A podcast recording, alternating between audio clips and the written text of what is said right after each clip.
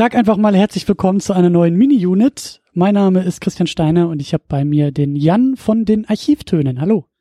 Hallöchen, schön, dass ich da sein darf. Ja, schön, dass du äh, dich gemeldet hast, weil ich habe ähm, so ein bisschen ausgerufen, weil wir wollen ja die ähm, Best Picture-Kandidaten hier nochmal ein bisschen detaillierter durchsprechen in Form von einzelnen Mini-Units. Und äh, diesem Ruf bist du gefolgt und hast gesagt, jo, Black Clansman, weil Spike Lee. Und äh, wenn ich das richtig verstanden habe, hast du jetzt auch eine 385-seitige PowerPoint-Präsentation für uns vorbereitet? Mindestens, mindestens. Also ich glaube, es ist ähm, kein großes Geheimnis im Internet, dass ich riesen Spike Lee-Fan bin und eine Passion für den Regisseur habe, eigentlich seit ich mich für Filme interessiere. Und ähm, gerade bei dieser Oscar-Verleihung muss man als Lee-Fan einfach aufhorchen. Und ich glaube, dazu kommen wir später auch noch, weil ich schon ein bisschen den Eindruck habe, dass sich hier Geschichte wiederholt, dass bestimmte Themen wieder hochkochen, die eigentlich schon sehr lange aktuell sind. Und äh, dass deswegen eine sehr spannende Verleihung wird. Und deswegen bespreche ich super gerne mit dir Black Clansman. Und im Vorgespräch hast du auch schon geklärt, dass du eigentlich äh, dass dich die Oscars überhaupt nicht interessieren. Deswegen perfekte äh, Kein bisschen, Aufteilung. Ja. Also ich spare die auch in meinem eigenen Podcast gerne aus, weil ich eigentlich nicht darüber reden möchte und ihnen noch weiter Aufschub äh, verpassen will. Aber wenn man jetzt mal das Kind in den Brunnen ausgegossen, nein, wie sagt man, mit dem Bade, du weißt schon. Also wenn man das Kind mit dem Badebrunnen ausgeworfen hat, ja genau, über den Berg. Ich weiß, was du genau, meinst. Ähm, dann kann man das auch machen und dann kann man das auch mal äh, mit voller Leidenschaft hier ausleben. Hervorragend. Ähm, bist du denn in der Lage, vor allen Dingen mich noch an den Film zu erinnern, weil ich habe ihn vor einem halben Jahr geguckt, als er rauskam und äh, kann mich noch so grob an die Handlung erinnern, aber vielleicht äh, hast du da noch ein bisschen mehr äh, Erinnerung ähm, als ich. Ja, tatsächlich auch nicht mehr als grob. Also ist bei mir jetzt auch dieses halbe Jahr her. Ähm, ich glaube, die Grundprämisse ist schnell, schnell erklärt und, und auch leicht zusammenzufassen. Und zwar geht es um den schwarzen Polizisten Ron Stallworth, der tatsächlich in den 70er Jahren äh, existiert hat und ähm, eben den, den örtlichen Ku Klux Klan infiltriert hat. Ähm, das vor allem am Telefon und dann zusammen äh, an der Seite eines weißen Kollegen, der hier von Adam Driver gespielt wird und zum Juden gemacht wurde, ähm, der ihn dann eben spielt, wenn er vor Ort ist in diesen Lokalgruppen. Und die beiden haben eben dann zusammen diese äh, diese Kunstfigur des Ron Stallworth kreiert und mit ihr den, den Clan infiltriert. Ähm, das Ganze ist basiert eben auf der wahren Begebenheit, beziehungsweise auf dem Buch ähm, dieses Polizisten, das, äh, das sich damit beschäftigt, aber ist eben von Spike Lee stark fiktionalisiert und hat viele, viele freie Elemente. Und das ist grob, grob die Idee von dem Film, glaube ich. Mhm. Äh, ganz kurz noch als Ergänzung, wir haben John David Washington als eben den, genau. äh, äh, also nicht nur, also als Teil der Kunstfigur, aber auch der Filmfigur Ron Stallworth. Dann haben wir noch äh, Laura Harrier dabei als Patrice Dumas. Die beiden äh, fangen ja auch äh, ja eine Liebschaft miteinander an und sie ist irgendwie ja, was war sie denn? Sie war doch irgendwie auch in der in der schwarzen Bewegung, Studentenbewegung der, dabei. Der Black Students Union. Gut, dass du sagst, das ist auch, also für mich noch ein sehr wichtiger Handlungsstrang in dem Film, dass wir eben da ähm, darüber viel über die, die schwarzen Protestbewegungen der Zeit erfahren. Es wird äh, der, der Aktivist Kwame Turi wird am Anfang zu Wort gekommen lassen, dann die Black Students Union, Black Panther Party. Und äh, so erfahren wir viel von der, ähm, ja, von der Politik und von den Protestbewegungen, die damals so äh, wichtig waren. Genau. Und dann haben wir noch Topher Grace dabei als David Duke, der David eben Duke, der Vorsitz, was ist er, Vorsitzender, Chef vom äh, Kuckucksklan? Ich glaube, es gibt so, so einen, äh, so einen albernen Titel wie Grand, Grand Wizard oder sowas. Ähm, oh Gott. Derzeit, ja. Und, und David Duke gibt es ja auch tatsächlich heute noch als, als blühenden Trump-Supporter. Und ich glaube, das ist auch ein wichtiger Punkt, den der Film macht. Ja, ja, und das ist auch das, ähm, was mir am meisten, am, am, am stärksten in Erinnerung geblieben ist. Ähm, ich weiß nicht, ob es ein Spoiler ist, aber eben der Film ist alt genug. Wir können und wollen auch mhm. Äh, über sowas sprechen. Ähm, das Ende das hat mich halt zur extrem, Handlung gehört, ja. Genau, das hat mich halt echt extrem geflasht, äh, als ich den vor meinem Jahr im, im Kino gesehen habe. Und äh, da erinnere ich mich auch noch an, eine, an den Kinosaal, der sehr, sehr ruhig aus diesem Film rausgegangen ist, weil eben, ähm, ja, wie du gesagt hast, ne, wir haben diese, diese ähm, Geschichte in den 70ern und die äh, wurde halt ähm, ja fürs Kino auch ein bisschen aufbereitet, basiert aber auf einer wahren, auf einer wahren Geschichte. Also diesen ganzen Mix haben wir erstmal so im Laufe dieser Filmhandlung und am Ende springt der Film, glaube ich, auch relativ stark in den Bildern in so einer Art Epilog und landet in der Gegenwart in den letzten Jahren, wo ja dann auch irgendwie äh, ich glaube in Charlottesville, wo da irgendwie auch der, der Clan und so die, die, ähm, mhm.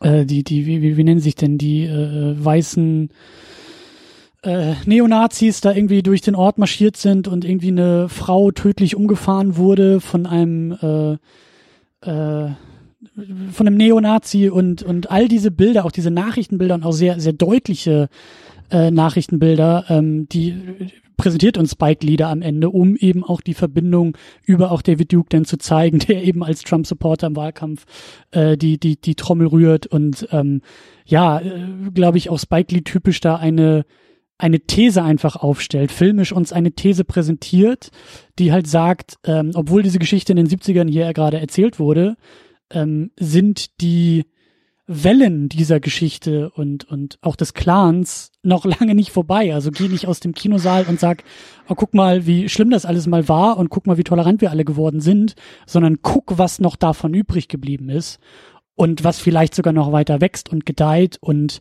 fühl dich mal richtig scheiße und äh, äh, vielen Dank für die Kinokarte so ungefähr. Also das, das ist meine stärkste Erinnerung auch noch an den Film. Ja, also du sagst es genau richtig. Das ist dieser, äh, dieser Faustschlag am Ende des Films nochmal.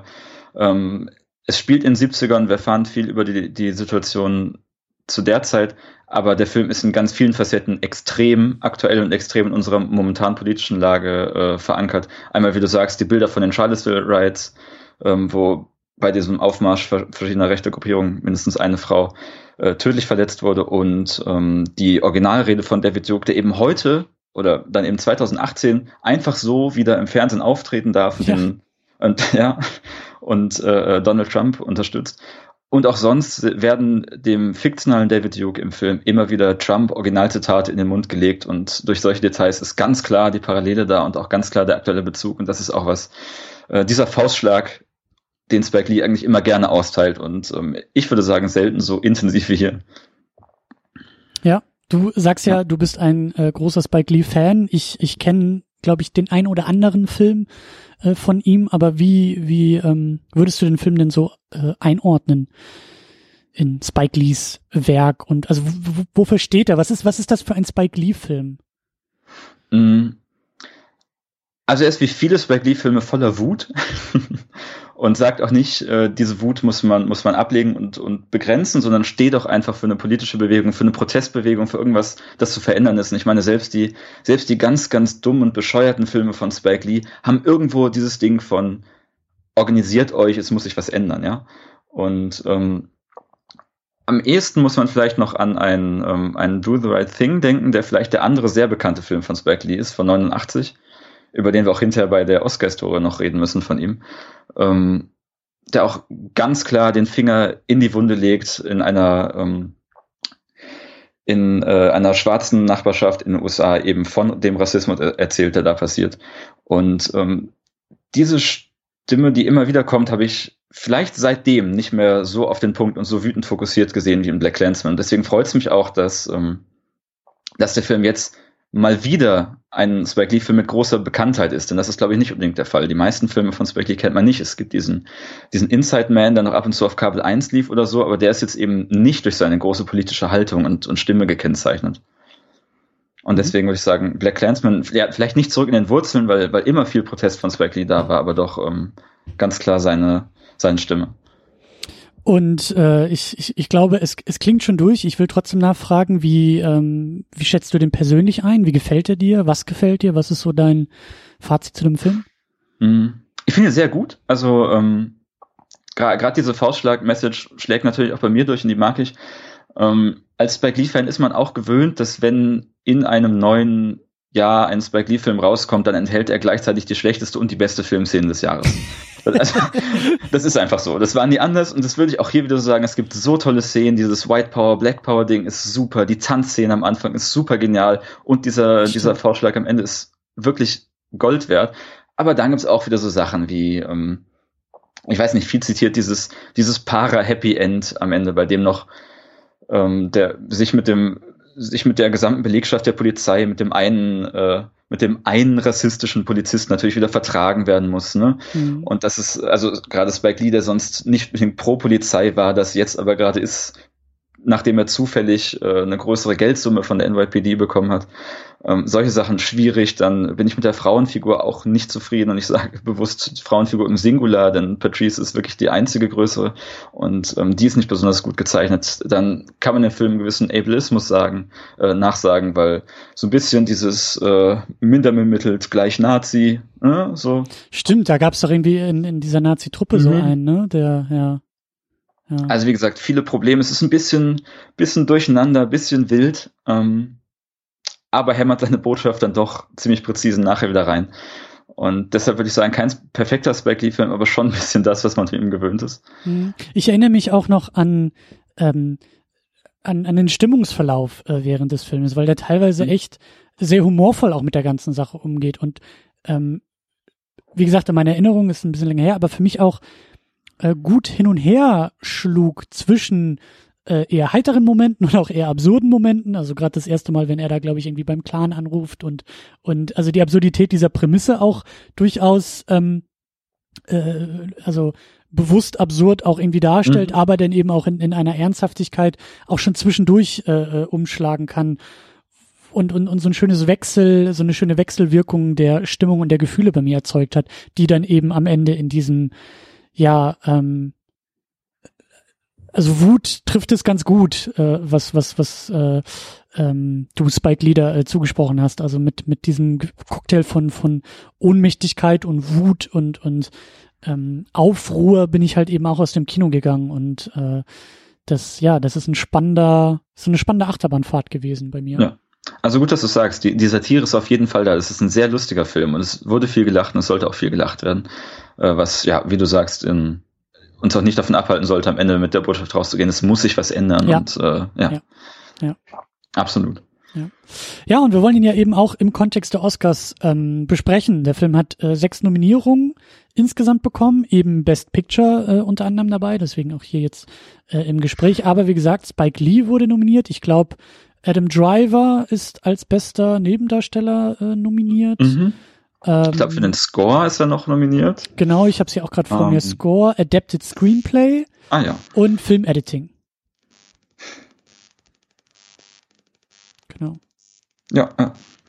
Äh, und ja, also wie, wie siehst du denn so die Chancen des Filmes als bester Film ausgezeichnet zu werden am Ende, am Ende der, der, aus, äh, der, der Verleihung? Ganz schwer zu sagen. Ähm, Tiefes Luftholen ist auch schon mal eine, eine Aussage. Ja. Es ist, mh, mm, also es ist kein Moonlight, ne? Gleichzeitig mhm. finde ich, ist, haben wir mitbekommen, dass die, die Academy, die Oscar-Jury ist an einer ganz klaren Weggabelung angekommen und muss gerade natürlich auch politische Statements treffen, ne? Denn wir sind, wir wissen, mhm. ja. Nee, erzähl erstmal. Also wir, wir wissen, dass bei den Oscars nicht die besten Filme gekürt werden, sondern dass da Politik gemacht wird. Und deshalb ist es natürlich gerade im aktuellen Kontext interessant, diesen Film zu haben. Noch dazu habe ich das Gefühl, die, die Jury ist seit einiger Zeit so eine echte Chimäre. Also die ist einfach, das Ziel war, sie diverser zu machen. Aber ich glaube, wenn ich mir die nominierten Filme angucke, dann hast du auf der einen Seite die weißen alten Herren, die es genauso weitermachen wie bisher und die eben so ein Weiß oder so ein, so ein Green Book nominieren. Und auf der anderen Seite eben die linken und jungen Leute, die jetzt gerade dazugeholt wurden, wie, ich weiß nicht, Jordan Peele, Annalili Amipur, weiß nicht, ne? die dann sowas, die dann eher wieder Black Clansman vorbringen würden. Das ist eigentlich, wir haben keine Filme der Mitte, sondern wir haben auf eine gewisse Weise sehr linke und sehr rechte Filme dieses Mal dabei. Deswegen weiß ich nicht, ob etwas wie Black Clansman, der sehr stark sich zum Beispiel auch gegen die aktuelle Präsidentschaft in den USA richtet, da eine große Chance haben kann. Mhm. Äh, schöne Beobachtung, äh, mit der ich auch äh, so jetzt auf die Oscarverleihung äh, mich zubewege, weil ähm, ich weiß gar nicht mehr, ich müsste das nochmal raussuchen, da, da geisterte neulich auch, als die, als die Nominierungen bekannt wurden, ein, ein, ein sehr schöner Überblick. Ähm, ich weiß gar nicht mehr, in welcher Publikation wer es geschrieben hat, auf jeden Fall auch ein etwas bekannterer Filmkritiker, der auch gesagt hat, der, der genau das auch identifiziert hat, was du gerade gesagt hast, dass ähm, diese Bandbreite der Nominierung, gerade in der Best Picture-Kategorie, äh, mhm. äh, ein, ein gutes Indiz dafür ist, wie uneinig die Academy ähm, einfach generell ist, weil ja eben auch so Sachen wie Bohemian Rhapsody nominiert sind, bei dem ich auch das Gefühl habe, ja. ähm, also nicht nur nicht nur was irgendwie links, rechts, schwarz-weiß angeht, sondern äh, ich habe zum, also mich hat Bohemian Rhapsody überrascht als Nominierung, weil ich die Academy immer relativ US-amerikanisch eingestuft habe und mhm. da einfach das Gefühl hatte, dass der, also das Bohemian Rhapsody in den USA gar nicht so sehr eingeschlagen hat wie halt im Rest der Welt. Also wenn du dir eben auch die Einspielergebnisse anschaust, das, der, der, der geht schon ganz gut ab so in den USA, aber es ist halt ein Riesenerfolg überall anders und holt halt eine Menge Geld außerhalb der USA rein. Und wie zum Beispiel ja eben auch in Deutschland, da läuft er irgendwie immer noch in den, in den, zu den besten Uhrzeiten und ich glaube auch in England und ähm, mhm. das war das das war so mein Eindruck. Deswegen, äh, also ich hätte echt Geld drauf gewettet, ja. dass er zwar bei den ähm, Golden Globes, die ja eben die Foreign Press ist. Also das hat mich nicht gewundert, dass er da nominiert und ausgezeichnet wurde, aber ich hätte echt drauf gewettet, dass er es noch nicht mal irgendwie bis in die Nominierung äh, bei den Oscars schafft, weil ich immer gedacht mhm. habe, die sind so US-amerikanisch eben aufgestellt. Aber, und das ist eben auch so, also es unterstützt ja auch so ein bisschen diese These, äh, sie ist auch internationaler geworden, wie du sagst, sie ist jünger geworden, sie ist da, also die Academy, sie ist dabei, mhm. sich so stark zu verändern und diese ganzen Kritikpunkte der letzten Jahre und die Veränderungen, die danach äh, stattgefunden haben, ebenso das Hashtag Oscar so white war ja sehr, äh, ähm, hat ja große Wellen geschlagen. Und ich glaube, ja. dass wir das durchaus dieses Jahr sehen, aber eben nicht nur in der Nominierung von Black Clansman, sondern eben auch in der Nominierung von Bohemian, Rhapsody. Wie du sagst, die, die, äh, die weißen alten Männer, die holen sich dann eben auch noch so Sachen wie äh, Green Book und Weiß irgendwie mit äh, in die Nominierung. Also das, da ist auf jeden Fall da passiert auf jeden Fall etwas. Und ich glaube, dass ähm, dieses Jahr ein gutes Indiz dafür ist, dass die Academy einfach im Umbruch ist. Erstmal. Total. Also es gab ja auch diese, diese Diskussion über die Einführung dieser Popular-Film-Kategorie vor einiger Zeit. Ne? Ja, ich bin auch der einzige und, Mensch auf diesem ja. ganzen Planeten, der das äh, beglückwünscht hat und gesagt hat, ja, mach das doch einfach mal, so um zu gucken, ja, was dann nicht? passiert. Ja. Und dann ist bei dir auch schon so durchgekommen, dass so ein Film wie ähm, äh, wie Bohemian Rhapsody auch sehr viele Nominierungen hat und auch sehr unerwartete. Ne? Und das mhm. ist eigentlich, wenn wir uns einen Film wie Weiß angucken, wird das vielleicht noch krasser, dass sich ja eigentlich so, so ein paar große Filme, mit denen man nicht unbedingt gerechnet hat, eben um diese Nominierung zanken. Und das finde ich eine sehr spannende, sehr spannende Beobachtung gerade. Mhm. Und äh, was du nämlich auch gesagt hast, so die die Oscars äh, müssen irgendwie politischer werden oder wollen politischer werden.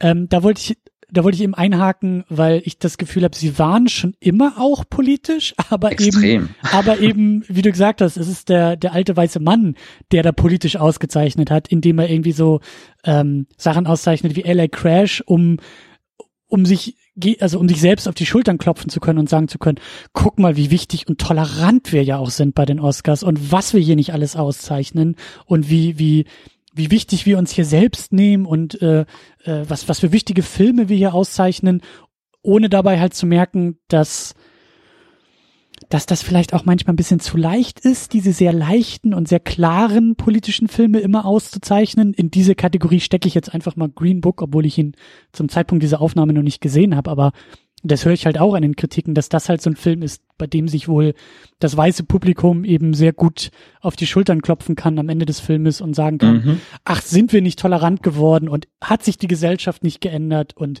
ne, so diesen uplifting Spirit von, ja, äh, alles so inspirierend, weil damals war, ähm, damals war die Welt eben noch nicht so schön und da, finde ich, schlägt auch Black Clansman ganz gut rein weil der das eben nicht tut. So, der entlässt dich halt eben nicht so aus dem Kinosaal, dass du einfach dir selber und vielleicht noch irgendwie deinem Kinobesuch auf die Schultern klopfen kannst und sagen kannst, Mensch, sind wir nicht tolerant und guck mal, in den 70ern war das alles noch ein Problem und jetzt ist alles gut, sondern nee, also Spike Lee haut da wirklich mit dieser Keule am Ende noch kurz vor den Credits dir so so in die Knie kehlen, dass du halt humpelnd aus dem Kino kommst und sagst, fuck, so einfach ist das ein, ist das halt nicht.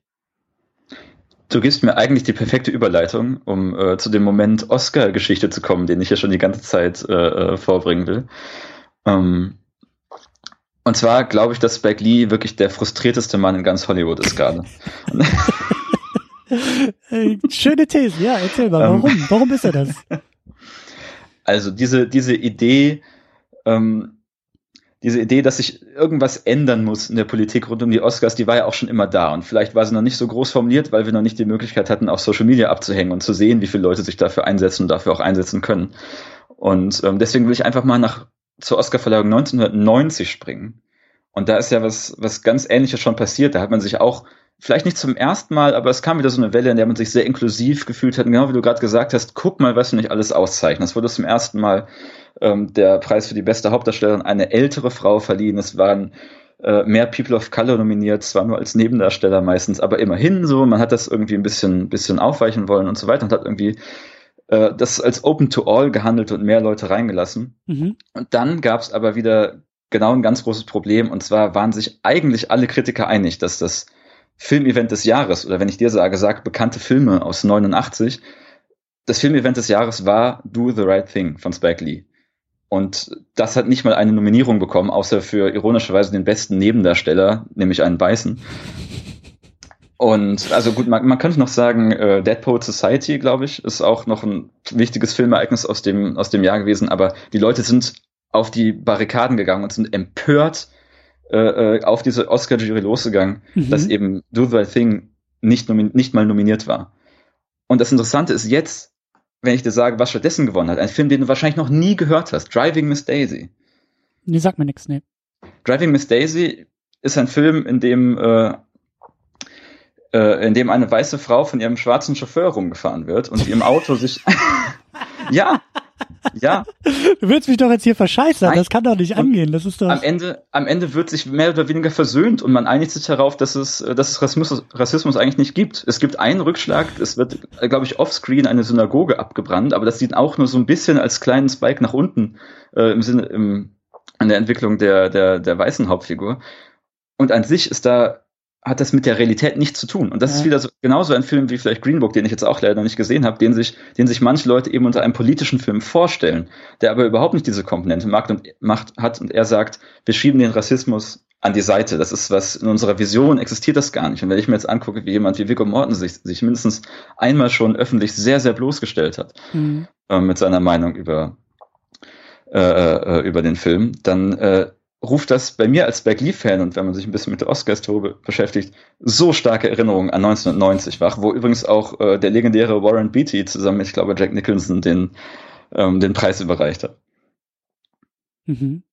Und deswegen glaube ich, hier, weißt du, hier wird Oscar-Geschichte geschrieben, hier wird Politik gemacht und hier könnte diese Verleihung wirklich was, was bewegen und auch was zeigen. Es gibt ein paar Best Picture-Kandidaten, bei denen ist es irgendwie ein neutraler Ausgang.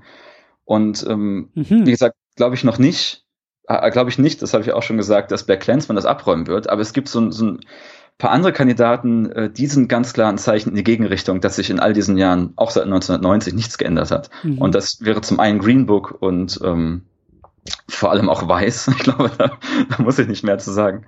Weiß habe ich auch noch nicht geguckt. Ähm, ich auch nicht, aber man sieht, was das für ein Film ist, ne? Ja, ja, ja, ja, ja. Und der, also äh, gerade äh, in den USA wurde der auch eher mit Kopfschütteln, ähm, also wurde die Nominierung eher auch mit Kopfschütteln und Kritik irgendwie entgegengenommen, weil ja. Ähm, viele, also ich, ich, ich, ich kenne auch Kritiken vor, von vor der Oscar-Nominierung, die halt einfach sagen, ja, der Film ist, ist nicht wirklich rund, macht kein eigenes politisches Statement, sondern ähm, arbeitet sich einfach nur so an dieser Rekonstruierung irgendwie ab und, und Amy Adams soll auch ganz, ganz furchtbar, also die Figur von Amy Adams soll ganz, ganz furchtbar in dem Film irgendwie sein und da wurde sich dann auch schon gewundert, warum ausgerechnet sie dann dafür irgendwie als beste, ich glaube, Nebendarstellerin äh, nominiert ist. Also mhm. äh, ein, ein, also Weiß und Green Book habe ich auch eher so als äh, kopfschüttelnde Reaktion wahrgenommen auf die Nominierung und äh, bei Bohemian Rhapsody kann ich halt selber sehr laut mit dem Kopf schütteln, ähm, weil ich halt sag, das ist definitiv nicht der beste Film, den man halt auch als so eine politische, also den man, also die Nominierung könnte man halt auch unter so ein politisches Label irgendwie ähm, äh, vielleicht ziehen, wenn man möchte, dass man sagt, guck mal, dass die Academy, weil Freddie Mercury war ja äh, schwul und ist an AIDS gestorben, so dass die Komponente vielleicht irgendwie noch so mit rein äh, schwingt und ähm, äh, ja, man übersieht aber vielleicht, dass der Film alles andere als ähm, also da, da vielleicht auch viel zu leicht mit dieser Figur umgeht und eben auch ähm, ja mit seinem Lebensstil umgeht und aber da werden wir auch noch eine eigene Minute mhm. zu machen. Addendum dazu, er war, wenn ich das richtig mitkriege, äh, ohne großer Experte zu sein, höchstwahrscheinlich bisexuell und das ist, glaube ich, glaube ich, auch einer der Kritikpunkte an dem Film, wie das da äh, oh, ja, so und, einfach dargestellt wird. Und mein, mein, mein großes Problem ist halt, ähm, dass der Film auch, also wie, wie die Geschichte, wie der Handlungs-, wie der, wie der Spannungsbogen des Filmes äh, aufgelöst wird und als ich danach mich ein bisschen eingelesen habe, zu merken, dass dieser, dass dieser komplette Spannungsbogen überhaupt nicht existiert und damit eigentlich auch die mhm. Figur massiv ähm, unterwandert wird. Also die, die, die, die reale Person Freddie Mercury. Also ich weiß nicht, ob du den gesehen hast, aber. Nee, deswegen äh, eier ich auch so rum. Ich habe das alles nur aus, aus zweiter Hand. Ja, also es, also es ist halt echt ganz, ganz furchtbar, weil er, weil er den Bandmitgliedern noch vor Live Aid sagt, übrigens, ich habe AIDS und äh, ich werde sterben und deswegen müssen wir uns hier zusammenraufen und nochmal die größte Show aller Zeiten spielen. Und äh, diese Nummer äh, feiert der Film irgendwie mhm. ab, um ihn halt als Legende noch mehr zu feiern. Stellt sich raus, das stimmt alles gar nicht. Also er wusste, er war wahrscheinlich noch nicht mal irgendwie krank zu dem Zeitpunkt der, der des, des Konzertes. Er wusste es auf jeden Fall nicht, dass er äh, AIDS hat und da, da, da konstruiert der Film einfach viel zu schöne Schleifchen, ähm, um eine Geschichte zu erzählen oder um diese Biografie um eine Geschichte herumzustricken, die einfach überhaupt nicht existierte oder der Wahrheit entspricht und damit eben auch der Wahrheit der Figur in meinen Augen, also der realen Person, aktiv, also die aktiv unter, unterwandert. Riesenproblem habe ich mit dem Film und eben auch mit der Nominierung, aber ähm, zurück, wir wollten den Bogen zurück zu Black Landsman. Und ja, also Spike dennoch, wir, wir, können hier auch hinter, hinter Bohemian Rhapsody kurzes Häkchen machen und sagen, auch der ist nicht politisch neutral und da bleibt nicht mehr viel übrig, ne? Also das unterstützt unsere These vom Anfang, dass mhm. da äh, ziemlich Fronten gegeneinander angehen. Und ich meine, Black Panther ist, glaube ich, noch ähm, äh, äh, nominiert, der es wahrscheinlich auch nicht wird, aber auch schon seine Parole im Namen trägt. Und das ist, also, das ist eine spannende Preisverleihung gerade. Ja, und äh, ich, ja. ich, ich, ich mag auch, ich mag dieses, ich mag diesen, diesen Topf, den wir jetzt haben in der Best Picture Kategorie und ich mag auch wie, ähm, also ich hätte mir natürlich gewünscht, dass da einfach auch bessere Filme drin landen, so, äh, die vielleicht auch ähm, äh, politisierbar sind oder so.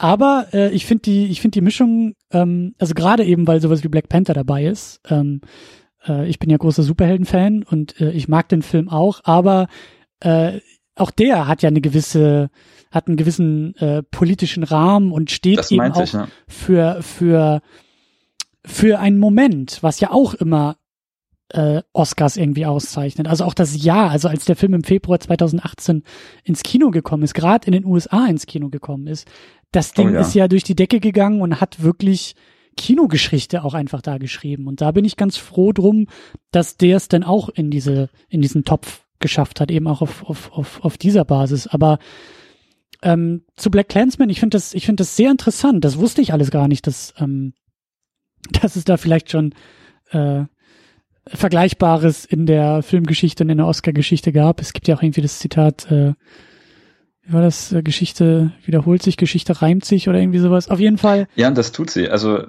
wenn ich eine Anekdote noch dazu loswerden kann, wenn ich das schon begeistert, im, im Folgejahr, dann 1990 hat, äh, hat Spike Lee einen weiteren Film gemacht, nämlich Mo Better Blues. Und das ist ein Jazzfilm, den hat er aus einer Frustration heraus gemacht, wie er damals schon selber angegeben hat, nämlich aus der Frustration heraus, dass äh, Jazzfilme immer weiße Hauptdarsteller haben müssen. Mhm. Und auch das hat sich irgendwie wiederholt. Ne? Also äh, meine Deutung von Spike Lee als frustrierteste Mann in ganz Hollywood ist vielleicht nicht, nicht so weit hergeholt, zumal er selten nominiert wird. Glaube ich 2015 ähm, hat er so einen so einen Honorary Award bekommen, der natürlich schön und gut ist und es war auch eine nette bei Zeremonie. Den, bei den Oscars? oder? Ein äh, dieser Honorary Academy, also mal außer der Reihe. Mhm. Mhm da waren auch, glaube ich, also die, die schwarzen Stars, die er vor allem groß gemacht hat, waren da. Samuel L. Jackson, ähm, Wesley Snipes und Denzel Washington, dessen Sohn ja übrigens die Hauptrolle in äh, Black Landsman spielt, ähm, haben, glaube ich, diese Zeremonie gemacht. Das ist auch schon ein paar Jahre her. Stimmt, ja, ich sehe das ja auch gerade, dass er eben so ein Ehren-Award, ähm, das ist ja auch, also, ähm, das war für mich nämlich auch neu, äh, als ich gelesen habe, dass Spike Lee da kann, da muss ich mich korrigieren. Es, es war auf jeden Fall, also die Nominierung für ihn als Regisseur äh, bei den Oscars war auch äh, war auch historisch, oder? Weil er vorher noch nie nominiert wurde oder auf jeden Fall nie ausgezeichnet wurde als bester Regisseur, aber ich glaube noch nicht mal. Äh, er wurde, war für die beste Doku mal, ich glaube für Four Little Girls ähm, nominiert, aber also gewonnen hat er tatsächlich noch nie irgendwas davor. Oder auch bis heute in dem Sinne. Mhm. Ähm, Ich überlege, ob es noch eine Nominierung gab. Ich habe irgendwas im Kopf. Hm. Aber das ist, also das ist wirklich strange, dass er da diesen, diesen Ehren-Oscar äh, bekommt, bevor er tatsächlich irgendwie ähm, ja. als bester Regisseur oder irgendwie ah. mit dem besten Film. Na klar, Do That Thing war nominiert fürs beste Screenplay tatsächlich. Okay, ja. Ja. Aber was ist denn so dein, dein Eindruck, also ne, diese These, die du da wunderbar ausgearbeitet hast, ähm, dass da eben sich Geschichte wiederholt und dass es da in, im Grunde genommen einen Präzedenzfall irgendwie gab und dass da vielleicht ähm, etwas passieren könnte. Ähm, aber wie siehst du denn, wie siehst du die Chancen für ihn als besten Regisseur ausgezeichnet zu werden und eben auch, äh, dass der Film ausgezeichnet wird? Mhm. Also, wie gesagt, könnte ich mir eher so eine Nominierung aus der zweiten Reihe vorstellen. Also ich glaube dass nicht, dass es das Best Picture wird aber zum Beispiel diese äh, beste Regisseurauszeichnung wäre auch irgendwie mal eine Anerkennung für ihn. Natürlich kann man sagen, es passt auch wieder in das klassische Oscar-Schema, wenn wir 20 Jahre später feststellen, dass jemand längst einen Preis verdient hätte, geben wir ihm den nächstbesten. Klar. Und ähm, gerade ein dieser Regisseurpreis ist auch einer, mit dem Politik gemacht wird, ne? Und, und sonst gar nicht so viel, weil die Kriterien, die man anlegt, relativ arbiträr sind. Ja, das, das sind sie ja sowieso bei den Oscars. Ja. Also da. Ja, da, gut, aber. Aber nee, also das wollte ich nur nämlich auch nochmal betonen, weil ähm, das hast du ja auch sehr, sehr schön gesagt, so bei den Oscars werden nicht die besten Filme ausgezeichnet. Also das, äh, es wird auch nicht die beste Regie ausgezeichnet, ja, es wird auch nicht der beste, das, äh, das beste Kostüm ausgezeichnet. Die Kategorien heißen alle so, aber das heißt ja noch lange nicht, dass die Academy auch in der Lage ist, diese Qualität äh, zu mhm. erkennen und auszuzeichnen, weil ähm, äh, sieht man ja eben jetzt auch schon bei den Nominierungen, dass da auch offensichtliche Lücken und auch offensichtliche Fehlentscheidungen ge ge getroffen wurden. Ja, also sowas liegt natürlich ganz klar im Auge des Betrachters und vor allem, wenn der Betrachter, äh, so wie hier, unter sehr zweifelhaften Bedingungen zustande gekommen ist. Ja. Ähm, für Kostüme hat Black Clansman keine Nominierung bekommen, ne? weil die hätte ich ihm gegönnt. Also das ist, ähm, das mhm. fühlt sich so, so cool, leicht überzeichnet nach 70er an alles, das äh, habe ich richtig genossen. Mhm. Ja, aber das ist ja auch, ähm, zumindest auch hier im Hause Second Unit der Running Gag, ähm, es geht ja immer um Most. Also es geht Stimmt, um ja. Most Costumes und Most Acting und Most Special Effects und nicht um Da hat es auch schon Spike Lee Filme gegeben, die halt das erfüllt haben. Sehr gut. Aber ja, ich glaube, äh, ich, ich, ähm, ich, ähm, ich finde es gut. Also Black Clansman äh, so ein bisschen als Wildcard vielleicht auch in diesem Mix, in diesem Topf irgendwie zu sehen, finde ich gar nicht mal so schlecht. Äh, gefällt mir der Gedanke, dass da vielleicht ein, ein überraschender, aber nicht äh, unbegründeter Erfolg möglich wäre. Ähm, ich glaube aber, wenn ich so drüber nachdenke, also ich, ich würde eher auf äh, Spike Lee als besten Regisseur setzen. Eben genau das, was du, ja. was, was, was du gesagt hast. So um, Vielleicht das Screenplay, ich weiß es nicht. Mhm, kann ich mir auch vorstellen. Ja, aber dass da irgendwo, dass der Film irgendwo in diesen Kategorien ausgezeichnet wird, um eben, wie du sagst, die Vergangenheit ein bisschen, äh, wie soll man sagen, äh, zu korrigieren. So, dass, dass, dass, dass unter diesem Aspekt irgendwie auch die Academy ja. äh, abstimmt. So, ne, das ist ja auch kein, kein Monolith und das ist ja auch kein, kein, äh, kein Lotto, was da gespielt wird, sondern es sind ja tatsächlich Leute, die am Ende des Tages da irgendwo ihre Häkchen setzen.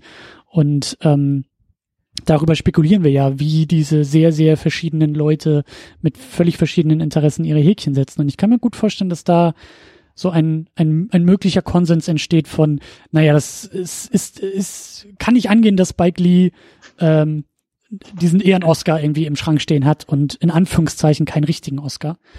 Ähm, das kann ich mir sehr, sehr gut vorstellen. Absolut, gerade unter den Leuten, die schon länger dabei sind, ne? die ja, vielleicht ja, dieses ja. Debakel auch noch live mitbekommen haben. Ja, ja, schon, schon, schon gut möglich. Aber ähm, auf jeden Fall äh, spannende, spannende Angelegenheit. Ähm, wirst du denn, obwohl du kein Fan und kein Freund der Oscars bist, wirst du dir die Verleihung denn vielleicht als Spike Lee-Fan irgendwie äh, reinziehen, um zu gucken, ähm, wie er abschneidet?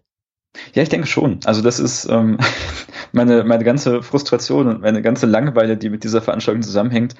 Das wird dann doch wieder aufgepeppt durch solche Dinge. Ne? Das ist irgendwie doch eine, eine spannende eine spannende Gala, eine spannende Veranstaltung ist, wenn es vielleicht um Politik geht oder um äh, wenn man selber um auch so ein, so ein Pferd im Rennen hat, ne? Das auch, ja. Also nicht, dass ich nicht, dass ich äh, groß Geld auf mein Pferd setzen würde, aber ähm, ja. es ist quasi, also ja, es wäre, als würde beim, als erstes zum ersten Mal ein Zebra gewinnen beim Pferderennen, weißt du? Wenn, wenn es nur Fünfter wird, beachtet das niemand so groß. Aber stell dir mhm. vor, mhm. Ja, das war ja bei mir auch, auch der Grund durch La La Land vor drei Jahren, zwei Jahren, drei Jahren, weiß ich schon gar nicht mehr. Auf jeden Fall durch La La Land bin ich ja auch erst äh, auf die Oscars so gestoßen, dass ich mir das auch alles äh, so intensiv irgendwie gönne. So. Mhm. Also um, ja, wir, wir können äh, bei der schönen Metapher bleiben. Eigentlich sind, sind kaum Pferde im Stall dieses Jahr, sondern Zebras und Esel und Giraffen meinetwegen, aber äh, so einfach mit einem äh, bedenkenlosen Pferd geht das, glaube ich, nicht aus. Ja. Gut, ähm, ja. dann bleibt mir eigentlich nur noch zu sagen, dass äh, ihr alle da draußen, die zuhören, natürlich sehr, sehr gerne ähm, bei den Oscars auch dabei sein könnt und sollt, denn wir werden die Verleihung hier in der Second Unit äh, live streamen und kommentieren. Also wir werden euch eine Kommentarspur zu der Verleihung äh, geben, während sie passiert. Wir sitzen dann hier zu vier, zu fünft auf der Couch und äh, werden vielleicht auch den einen oder anderen Schnaps trinken und dabei ja die Verleihung diskutieren, während sie passiert, die Filme vielleicht auch noch mal ein bisschen diskutieren. Und äh, das passiert in der Nacht von dem 24. auf den 25. Februar, von Sonntag auf Montag. Und in der Regel ist das auch gleich am Montag irgendwie online zum Nachhören verfügbar, falls ihr euch das nicht äh, nachts geben wollt, sondern später. Wir haben auch ein Oscar-Tippspiel wieder in Arbeit, in Vorbereitung. Während ihr das hier hört, äh, vielleicht auch schon online, zumindest äh, in Planung. Vielleicht kommt es die nächsten Tage online. Es wird auf jeden Fall auch wieder was verlost und äh, ihr könnt eben selber tippen, äh, wer in welchen Kategorien wie ausgezeichnet wird. Und das Ganze findet ihr am besten unter secondunit-podcast.de slash Oscarsunit eine große, große Themenseite mit allen Mini-Units zu den nominierten Filmen und eben auch mit Links zum Oscar-Tippspiel und mit Infos, wann der Stream wie losgehen wird und allen möglichen Dingen, die ihr wissen müsst, wenn ihr bei den Oscars irgendwie mit uns dabei sein wollt. Und wenn ihr den Podcast auch noch unterstützen wollt und diesen ganzen Wahnsinn, den wir hier im Rahmen der Oscars Unit machen, gerne, gerne könnt ihr drüben bei Patreon und bei Steady und da findet ihr auch alle entsprechenden Links bei uns im Blog. So, damit machen wir, wir langsam zu. Macht ihr drüben in den Archivtönen eigentlich was zu den Oscars? Äh, natürlich nicht. Denn wie schon gesagt, versuche ich das Thema rauszuhalten. Ähm, dennoch möchte ich sagen, äh, äh, ganz viel Respekt für das, was du hier leistest, beziehungsweise was ihr euch für, für Mühe macht. Ich wäre auch gerne live dabei, aber ich fürchte, ich muss auf eine Party im echten Leben gehen, auf der Podcasts nicht so das, das Thema sind. Aber das ist doch kein Problem. Hm. Dann machst du einfach auf der Party den Fernseher an und dann wird's eine Oscar-Party und du stehst dann so in der Ecke mit einem Kopfhörer im Ohr und kannst uns dann im Livestream noch nebenbei verfolgen. Ja, ja, also es, es handelt sich tatsächlich um eine Oscar-Party, aber. Äh, Siehste? Äh, ja, vielleicht muss ich mich einfach ein bisschen abkapseln, du hast völlig recht. Oder einfach, einfach kommentarlos ähm, unseren Stream so laut anmachen, dass ihn alle hören können und äh, so tun, als ob das schon immer so gewesen wäre. als ob wir Teil von ProSiebens äh, Nein, nein, das, das ist Steven Gatchen, der da spricht. Ja, ja genau das. genau das, ja. Nee, ist normal, dass die alle nach einer halben Stunde betrunken sind. Das äh, ist, äh, ja. Gut. Jo, äh, wir, wie gesagt, äh, bei den Archivtönen ohne Oscar-Programm, dafür kommt passenderweise, je nachdem, wann du das hier veröffentlichst, äh, äh, äh, kurz vorher oder kurz hinterher unsere, endlich unsere Jahresabschlussgala 2018 raus, die auch ähm, ja ein ganz ähnliches Konzept hat. Sehr gut. Und auch Sehr zur Stimmung passt. Hervorragend. Äh, könnt ihr drüben bei den Archivtönen werden wir alles verlinken, könnt ihr googeln. Habt ihr hoffentlich eh schon abonniert, aber äh, da geht's auf jeden Fall auch noch mit Jan weiter. Dann sage ich an dieser Stelle vielen Dank fürs Dabeisein und Mitsprechen und Aufklären über Spike Lee und vielen Dank fürs Zuhören. Bis zum nächsten Mal. Tschüss. Ja, danke dir und auch danke fürs Zuhören. Tschüss.